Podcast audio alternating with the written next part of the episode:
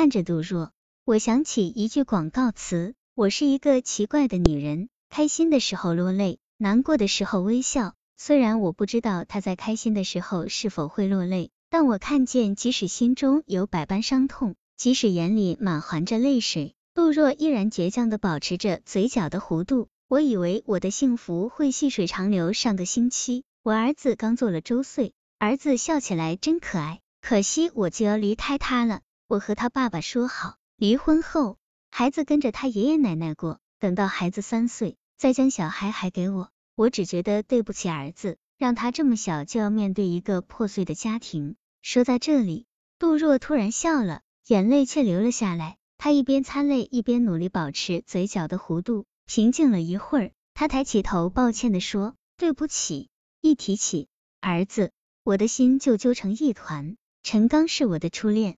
认识他时，我才十八岁，他在我叔叔的公司上班。叔叔婶婶对我们的恋情坚决反对，他们认为陈刚家境一般，更重要的是他性格软弱，没有主见。可是热恋中的我固执的认为，叔叔婶婶是嫌陈刚穷。我们双双离开了叔叔的公司，在外面磕磕碰碰的闯了两年，我们最终还是回到叔叔的公司。叔叔婶婶也无奈的接受了我们的关系。经过几年的相处，我逐渐发现陈刚却如婶婶所说，没有多少进取心，思想过于单纯。但是我并不在乎陈刚能赚多少钱，只要他爱我。二零零一年，我自己开了一家公司，陈刚继续留在叔叔公司里。二零零三年，我与陈刚举行了一场盛大的婚礼。二零零四年五月，儿子出世，日子像水一般的逝去。我以为我的幸福也会细水长流。脖子上的唇印那天，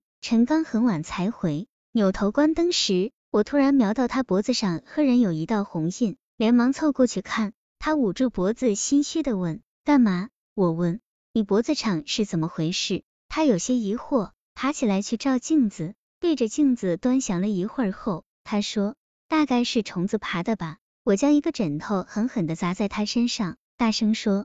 你以为我是傻子啊？他见我动气，慌了神，这才老实交代。晚上陪客户唱歌，客户叫了几个小姐，他一个劲的给我道歉，又不停的哄我。最后，我让他跪在床上发誓，再也不能发生类似的事情。看到他指天发誓的样子，我终于憋不住笑了。我能感觉到他在我的笑声中明显松了口气。一个女人一旦起了疑心，以前种种被忽略的蛛丝马迹都会自动浮上他的脑海，他会一查到底。第二天，我打开了陈刚的电子邮箱，说起来，他真的挺单纯的，所有的密码都是他的生日。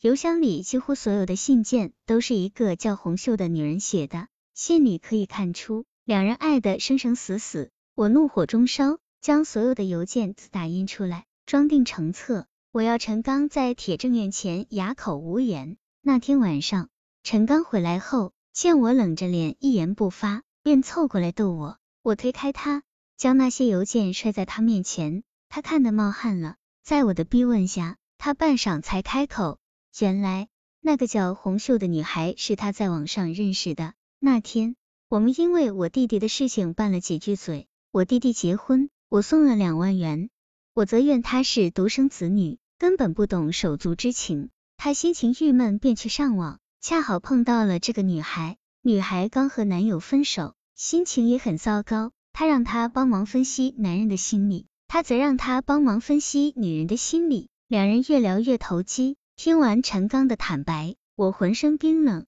陈刚小心翼翼的问我能不能原谅他，我无力的反问他是不是对那个女孩动了真情。他点点头，我的眼泪当时就下来了。我能忍受他身体上的偶尔出轨，却不能忍受他情感上的背叛。我的眼泪像决堤的江水，止也止不住。陈刚跪在我面前，求我原谅他。想想不满周岁的孩子，看看脚下这个满脸悔恨的人，我还能怎样选择呢？为了以后的和解，我收拾好破碎的心，做出宽宏大度的样子，对他说：过去的就过去了，以后就把那个女孩当做普通朋友。陈刚将我揽进怀里。我相信那一刻他的感动是真实的，但我的心里却五味杂陈。